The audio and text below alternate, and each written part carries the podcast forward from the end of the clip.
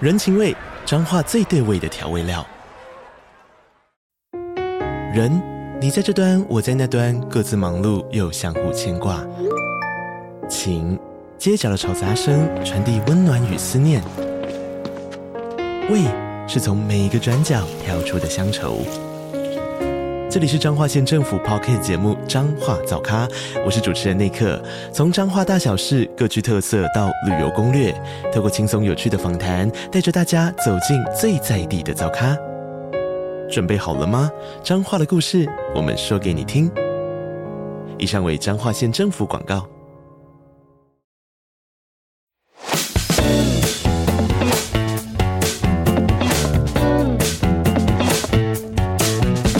Sportsomate 今日繼續有我椰青，我嘅嘉賓係運動狂熱藝人陳安娜 Brian。Hello Brian， Hello，大家好，我係 Brian 陳安娜，哇，佢把聲好好聽啊！係 精神精神。係啦，精神，點解你會叫自己做呢個運動狂熱愛好者呢？首先，其實好多人誤會我係運動員出身啦，嗯即係有啲人會覺得哦，你係咪以前做運動員，跟住轉行就做藝人咁樣啦？咁我要澄清嘅，因為我最多最多係大專嘅時候係一個大學運動員啦，我嗰陣時嗯打大專籃球隊啦。係係咁，我幾年都有經歷過運動員嘅生涯，但係我唔會話形容自己係運動員咯，因為我身邊有太多朋友真係以前係港隊啊，或者而家都係運動員，佢哋真係花好多時間啦、去犧牲咗好多嘢，先有呢個運動員呢個稱號呢個名咯。嗯，係，我好 respect 呢個名嘅，所以我唔會亂咁叫自己亂咁做話我係運動員嚟㗎，唔唔得，即係要嗰種。哇！一年三百六十五日都係刻苦訓練啊，為咗比賽犧牲所有嘢，達成佢夢想，先配得上運動員咯。咁你嗰陣時有冇曾經諗住朝住呢個運動員嘅方向去發展嘅咧？即係誒、呃你又嗰陣時大學打籃球啦，係咁你有冇諗住係真係譬如做全職籃球員啊咁樣嗰啲？有㗎，其實嗰陣時真係好中意，好中意打籃球，而家都係啦。咁、嗯但係誒、呃我最記得咧入大學嗰陣時咧，即係好多人入大學嘅目的係我、哦要第時揾工啊好啲，或者我大學我要識女仔，我大學我要試好多嘢。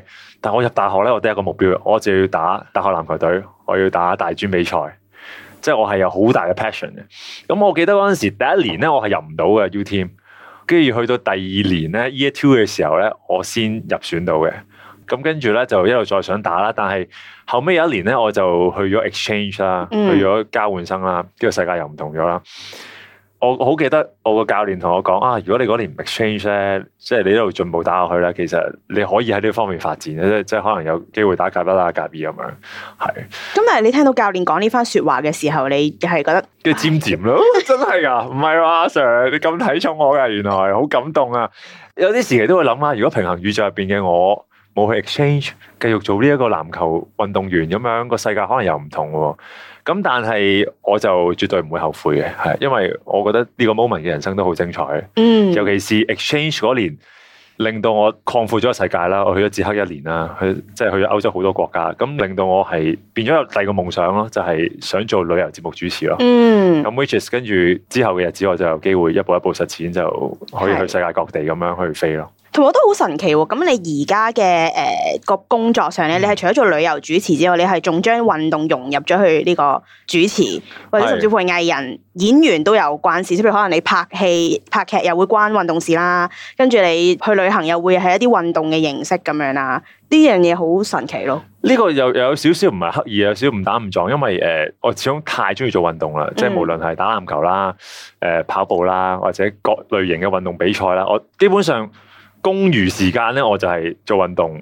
認識新嘅朋友啊，一齊玩啊比賽，咁可能公司又見到啦，哇！你個 IG、Facebook 以前全部都係 post 運動嘢嘅，咁佢哋又覺得我呢個形象好深咯，咁變咗就後期誒、呃譬如話 ViuTV 有一啲同運動員一齊做節目嘅體育系嘅節目啦，咁又揾我做主持啊，譬如奧運嗰陣時要做揾主持嘅，咁又揾咗我咁樣咯，當時知道自己可以做奧運主持嘅時候，你係點樣？有冇興奮到嗌咗出嚟？都有㗎，都好興奮㗎，係啊。係因為細細個誒呃成日都係睇電視節目啦，睇即係呢樣嘢係好啱我做咯。嗯係咁多種主持嚟講，啊運動仲唔係海正我一反，再加上係我都識好多運動員啊嘛，變咗做節目嗰陣時咧，其實有好多上嚟嘅嘉賓咧，本身已經係 friend 嚟嘅，嗯可能本身之前拍嘢啊已經認識，咁就好正咯，係啊咁就呢啲運動員嘅朋友係你入咗行之後先至認識佢哋嘅。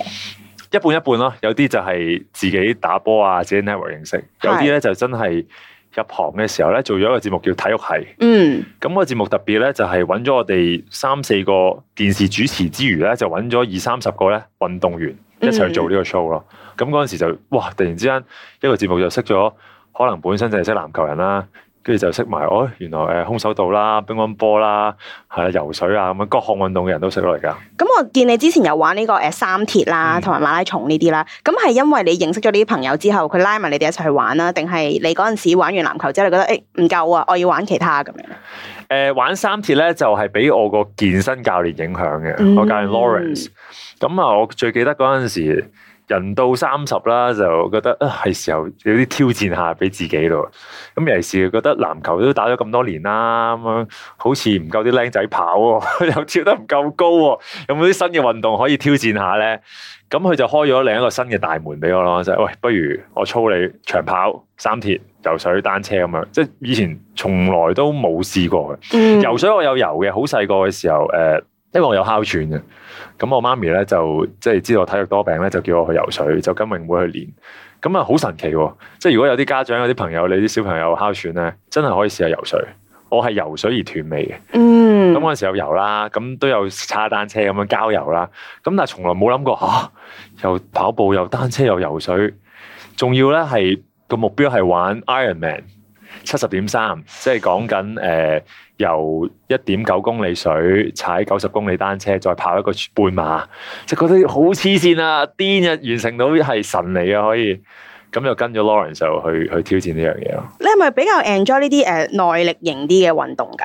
即係爆炸性啲嗰啲，你冇咁熱衷嘅。其實籃球都有爆炸性嘅，嗯都要同人鬥跑啊、跳嘅。咁但係我覺得自己個性格其實都適合耐力型運動多啲，嗯有少少係即係我成日都相信我自己屬於嗰種後來居上啊，或者係大器晚成型嘅人咯。係，係啊，即係要等，慢慢等嘅要。即係其其實幾好嘅呢個信念，因為而家未成功啊嘛，唔緊要，我係大器晚成嘅， 今日未成功啫，保持希係啊啦，望。保持希望嘅係，我係誒、呃即係如果你話鬥短途咧，我未必夠跑嘅，但我成日覺得如果鬥堅持啊、鬥毅力啊、鬥長咧，咁其實你你唔放棄你就唔會輸噶啦嘛。嗯，咁呢樣嘢係幾適合我嘅，因為我又有見你提過話，即係三鐵入邊呢三樣嘢，嗱你游水又細個有游啦，咁你跑步你有練習啦，咁但係踩單車本身你係悠閒咁踩嘅啫嘛。但係點解會去到後期拍埋個節目係要去日本咁樣用單車嚟去呢個旅行咧？誒、呃踩單車都係嘅，即係我細細個單車係一個好好嘅回憶，美好嘅回憶嚟嘅。因為我嗰陣時細個，我我爹哋教我踩單車啦，咁細個 weekend 佢就會帶我一齊去沙田啊、城門河咁樣踩。咁後尾咧，我記得去到真係要比賽啦，三鐵嘅時候咧，其實發覺原來唔係嗰回事啊，係因為嗰排咧我練咧係練室內單車為主嘅。 嗯，跟住咧，第一次去到台灣比賽、去台東比賽咧，一踩咧，哇驚喎！原來踩公路嘅時候，哇嗰啲海風一吹埋，個人飄喎，會側嘅喎。跟住衝嗰啲大斜路係都驚喎，因為經驗唔夠啊嘛，即係嗰樣嘢係好新鮮嘅，又刺激又驚又好玩咁樣。咁就嗰一次之後就愛上咗啦，係啦，咁就愛上咗，哦，原來單車可以咁正嘅。係，咁跟住到後尾咧，其實誒、呃三鐵比賽唔係玩好多，我玩咗幾次啦。但係踩得最多嗰陣時咧，反而係疫情嘅時候。嗯即係疫情最瘋癲嘅時候咧，你我最愛嘅籃球唔得啦，你又唔可以同啲 friend 食飯啦、去玩啦，即係個個都自閉喺屋企噶嘛嗰段時間。咁我就好 discipline 咧，每日六點鐘咧就起身去踩單車嘅嗰陣時。尤其是我住西貢咧，我就會踩北潭涌啦、踩入海下、黃石碼頭嗰啲禁區啦。係好正啊！朝頭早冇人，成條公路俾你霸晒咁樣，一路踩爬坡咁樣。咁嗰刻就真係最最最 enjoy 單車。原來哇，原來單車係咁正。嗯，跟住你就提出咗呢個 idea 俾公司就去拍啦。係誒、呃一半一半啦，係嗯啊、即係公司都有個諗法，然之後佢又知道我係超中意單車，係咁大家就即係一拍即合咁樣。咁你去到日本真係去踩嘅時候，有冇啲咩好難忘或者文化衝擊啊？對於你嚟講係，日本咧其實係真係踩單車嚟講係完美嘅，即係我諗係世界上其中一個踩單車單車有最好最好嘅天堂啦。因為首先係當地人好 friendly 啦，誒、譬如揸車嗰啲人都唔會撥你啦。如果一條好窄嘅路咧，佢會停低讓你過先，好好嘅日本。咁亦都好好好嘅城市規劃啦，佢好多路咧都有晒誒、單車徑啦。有啲藍色線啦，你凡係一啲公路度見到藍色線咧，就係可以單車踩嘅地方啦。嗯，嗰啲配套好好啦，啲酒店亦都可以泊單車啦。咁但係我覺得日本最正就係佢啲風景真係好靚。嗯，沿海嘅我哋，如果大家冇睇就可以睇翻我節目啦， 有睇可以一齊再回味就係、哇！你沿海嗰啲海邊又係好舒服啦，啲山又好靚啦。咁我哋成日都喺節目講咧，就係話最靚嘅風景咧係踩出嚟嘅，嗯，即係唔係睇出嚟，因為你一路踩，你有個經歷，你付出咗咧，你嗰個風景係特別珍貴咯。啊去誒、日本就去踩單車啦，去台灣就玩三鐵啦。嗯咁嚟緊會唔會有一啲誒、呃即係對你嚟講會有啲 sports travel list 咁樣噶？即係去某啲國家完成某一啲嘅運動咁樣。都有嘅。其實咧好特別咧，就係我一路好中意打籃球啦。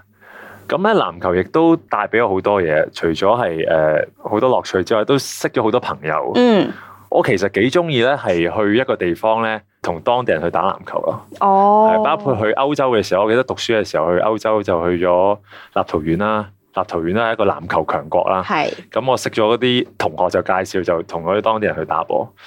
我記得去日本嘅時候，我都同一啲日本人係識咗做朋友，跟住打波咯。嗰次經歷都幾特別嘅，我諗好多香港人都都未必有呢個經歷，就係、可以同日本 local 嘅人打籃球，因為日本唔係好多街場啦。咁我記得嗰次係去旅行嘅時候，去大阪一間鋪頭咧，其實係買一啲潮牌、運動潮牌嘅嘢，同籃球有關嘅。咁、個嗯老闆咧，即係見到我咁高咧，就問我係咪打籃球？我係啊，係啊，係啊。然之後佢就邀請我，喂，我哋都有啲籃球聚會，你有冇興趣啊？咁我就 join 咗啦。嗯咁嗰次特別咧，就係去咗人哋當地一個日本高校，即係好似南面多合津嗰啲場景嗰度，就同佢哋嗰啲人一齊打咯。咁你有冇覺得真係日本人打籃球係特別熱血㗎？佢哋個特色咧就係一來熱血啦，二嚟係基本體能好好咯。嗯， 如果香港咧，我哋同平時同啲 friend 咁樣啦，好多時咧你頭一個鐘都好 fit。跟住之後嗰個鐘咧，大家就開始係啦，開始喘氣話：，誒、哎你打你打，我坐下先啦。但係同嗰啲日本人打咧，係佢哋越打越 fit 嘅咯，嗯即係佢哋基本體能啊、跑動啊各樣嘢都好。係同埋佢哋好有一個體系嘅。點解咁講咧？就係、其實大家都係誒、呃即係唔係打職業嘅籃球員啦，有男仔有女仔，一班人玩啦。我記得有一次咧，就係、去到咧，佢有三十個人一齊打籃球。嗯咁點分隊咧？佢哋咧就由高至矮咁樣一字排開，咁樣就一二三四五，一二三四五，一二三四五六，咁樣就分咗五隊啦。嗯咁分咗五隊之後咧，每隊有六個人啦。然之後咧，你再分一二三四五六有 number 嘅。係跟住落場嘅時候咧，第一場咧就係一至五號打，係第二場咧就係二至六號打，哦，第三場就咁樣又褪落去咯。咁啊，係每人都有機會可以落場咯。哦，每八分。鐘咧就哦換隊換人咁樣，佢哋好好有 system 咁樣打。你有冇將呢一啲嘅誒玩嘅模式融入咗喺你自己嗰啲籃球隊嗰度啊？即係啲誒呃所有人都可以落場打。係我我嘗試咯，但係香港人冇呢種特質嘅，即係你知道日本人係好排隊啊，好有規矩啊。係你一講咧拍手指，佢哋就明就自動自覺咁。香港人唔理你，即係譬如最簡單，可能我今晚有啲 friend 八點鐘打籃球。係有啲十點鐘先會出現，即係街場。你你好你好難 group 到話，好我哋一次排開分隊，係。係咁你會唔會香港好誒？呃人就隨性啲會咯。唔會好失望啊？咁即咁又係唔會你嘅自己 friend 咁樣打波都遲到咁樣。咁又咁唔會嘅，OK 嘅。哦，你明白嘅都。係，啊因為其實特別嘅地方就係唔同地方有佢唔同嘅籃球文化、街場文化咁樣誒，咯。咁我有嘢問啦，你覺得香港嘅街場文化係點咧？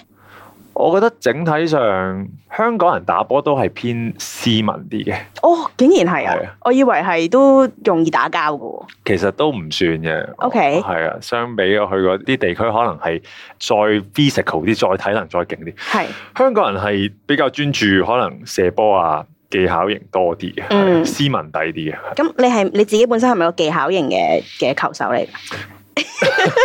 我唔敢咁樣講，但係我都係嘅，我都中意射波嘅，係係。係啊，咁誒誒，除咗籃球之外，你誒、呃早排我見你有上過天啦，即係玩呢個滑翔傘，係咪啊啊？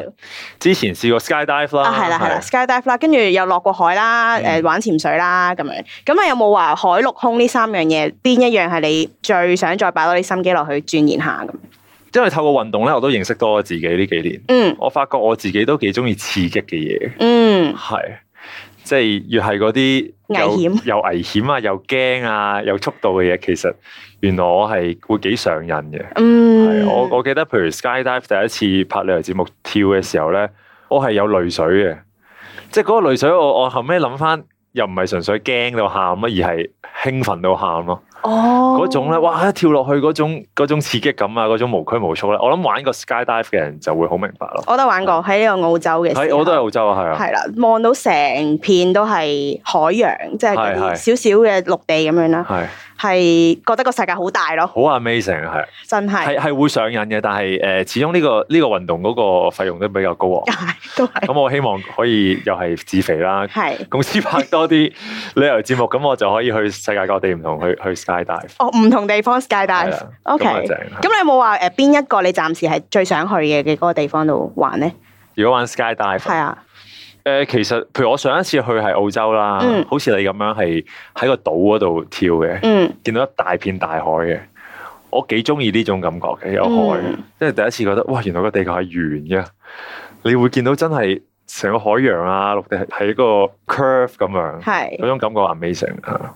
頭先你咪話誒運動令到你誒、發現原來自己好喜歡刺激咁樣嘅嗯。咁、我有睇過一個訪問咧，你話其實運動都令到你發現自己一個特質係你好中意去 back up 人哋，即係 cheer up 鼓勵人鼓哋勵人去哋做。係係而家都仲係咁樣嘅，係咪啊？係都係嘅，係啊。即係比較中意係 group 一班人一齊去做嘢咁樣。係啊，我我諗呢個都係我個性格嚟嘅，即係嗯如如果你有玩過咩九型人格咧，因為我最近都玩，我係屬於第九型嘅，嗯，即係和平主義者哦，peace ，peace 啦，係啊，peace。係 Namaste。我係我諗我我個人生嗰個 goal 咧，kind of 係我會中意見到周圍嘅人都和諧、都開心、都投入咯。嗯，咁、所以擺落去運動，我都會明白點解喺球隊入邊我都係屬於嗰種中意去誒 cheer up 大家啊，或者係係咯，去去鼓勵大家嘅人咯。譬如我當誒講翻你嗰隊籃球隊咁樣啦，誒、heroes 呃嗯啦叫做係咪？咁如果譬如可能中間真係有一啲嘅隊友，又譬如受傷咁樣，係唔開心咁樣，咁你平時點樣鼓勵佢咧？我會 sense 我會走埋去賽後，即係搭佢膊頭啊，嗯同佢傾偈啊咁樣。即係你比較敏感嘅對別人嘅情緒。冇錯冇錯，係。哦，但係又有個特質咧，就係、我有陣時咧，又係嗰啲誒呃好均真、好公平嘅。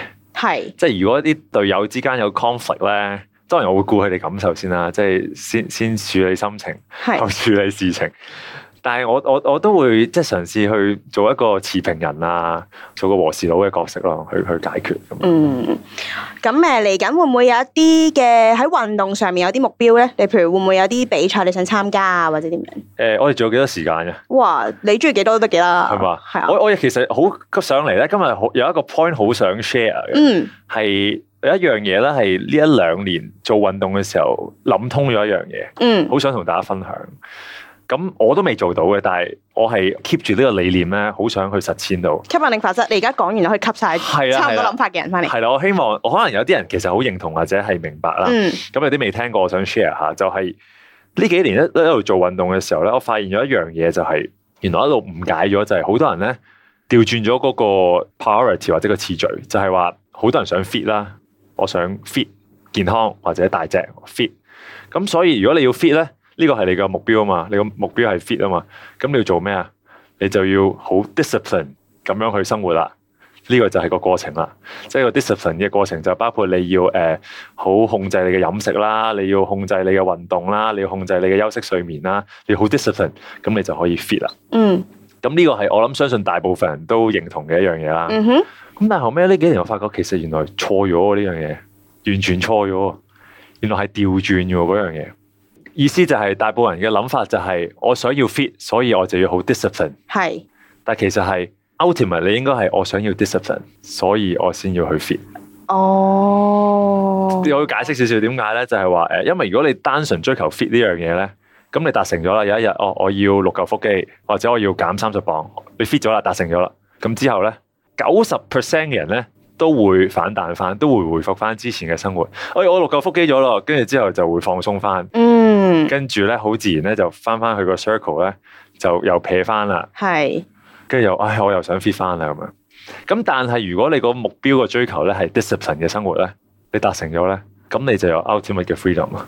有 ultimate 嘅 freedom 啊！係諗啊，下先，即係如果你你運動嘅目的唔係 fit，而係可以做到嗰個 discipline，嗯包括我有 discipline 嘅休息睡眠啊，我有已經係好 discipline 嘅運動啊，各樣嘢飲食啊，所以就應該係將個運動當係一個媒介咁樣去幫助自己。係啦係啦，嗯，你你明唔明？咧？會唔會講得應該有啲應該都明有啲複雜，我都明，我聰明嘅，聰明嘅，OK，smart 嘅，諗到，OK，係係係，因為如果我自己咧，ultimate 嘅 goal 就係可以有一個 discipline 嘅 life 咯，係嗯即係唔再係話啲人話我我我要做運動啊，因為我要減肥啊，唔唔係咁嘅諗法咯，而係嗰個運動啊，嗰樣嘢啊，休息啊，飲食啊，已經成為咗你生活嘅一部分，嗯你已經係變咗一個一個 discipline 咁樣去做咯。嗯，你而家係覺得自己未達到，而家未達到，曾經有段時間係好 discipline 嘅疫情嘅時候，咁係但係而家因為工作太忙啦，要拍劇啊嗰樣，打亂晒好多時間嗰樣，係。係未做到咯。咁如果但係啦，就係、身邊啲人同你講，我、係哦我工作太忙啊，而家 discipline 唔到啊，咁樣，咁咁你點睇咧？呢個就係你個 mentality 究竟做唔做到咯？因為唔係做唔到嘅，即係好多我認識有啲藝人，譬如我我好好欣賞，譬如張繼聰咁樣，嗯佢都能夠喺拍劇可能瞓得兩個鐘、三個鐘嘅時間，都抽到時間去運動啊，都抽到時間控制佢嘅飲食啊，各樣咯係。嗯即係我我我覺得我自己都係同好多普通人一樣，可能啊呢排壓力好大啊，好忙，跟住就放肆食你想食嘅嘢啊，又或者唉算啦，冇時間瞓覺好過啦，唔做運動啦。咁會唔會驚有種壓力喺度咧？即係好似逼自己一定要做一啲嘢咁樣。開頭係會嘅。嗯但係如果我真係達成到呢個 ultimate goal 咧，已經變成你生活一部分，變成你嘅 discipline 咧，咁就唔係一個壓力咯。嗯，好啊。咁我哋希望誒、呃身邊嘅朋友嚟緊會可以多啲喺條街度見到啊 Brian 啊，一齊跑步啦。嗰、個就係佢建立緊佢呢個 discipline 嘅過程嚟㗎啦。係係啦，到時就一齊做下運動咯。係啊係，因為誒、呃再講多一句就係、即係點解話有 ultimate freedom 咧？就係、當你有咗啲 discipline，你個健康嘅生活建立咗嘅時候咧，咁你到時其實你食咩啊，即係偶爾放縱啊，其實完全都冇冇問題咯。嗯，同意，係啊，同因意，為同因意。為你個生活已經你個基本已經喺晒度。係。係啊，嗯，好啦，咁祝福大家將你嘅運動成為你嘅基本，成為你生活嘅一部分啦，好似 Brian 而家咁樣啦。 Thank 好，今 you 日好多謝呢個位運動狂熱藝人啊，Brian 陳安立上嚟同我哋傾偈，我哋下集再見啦， Thank you，椰青，拜 Peace 拜。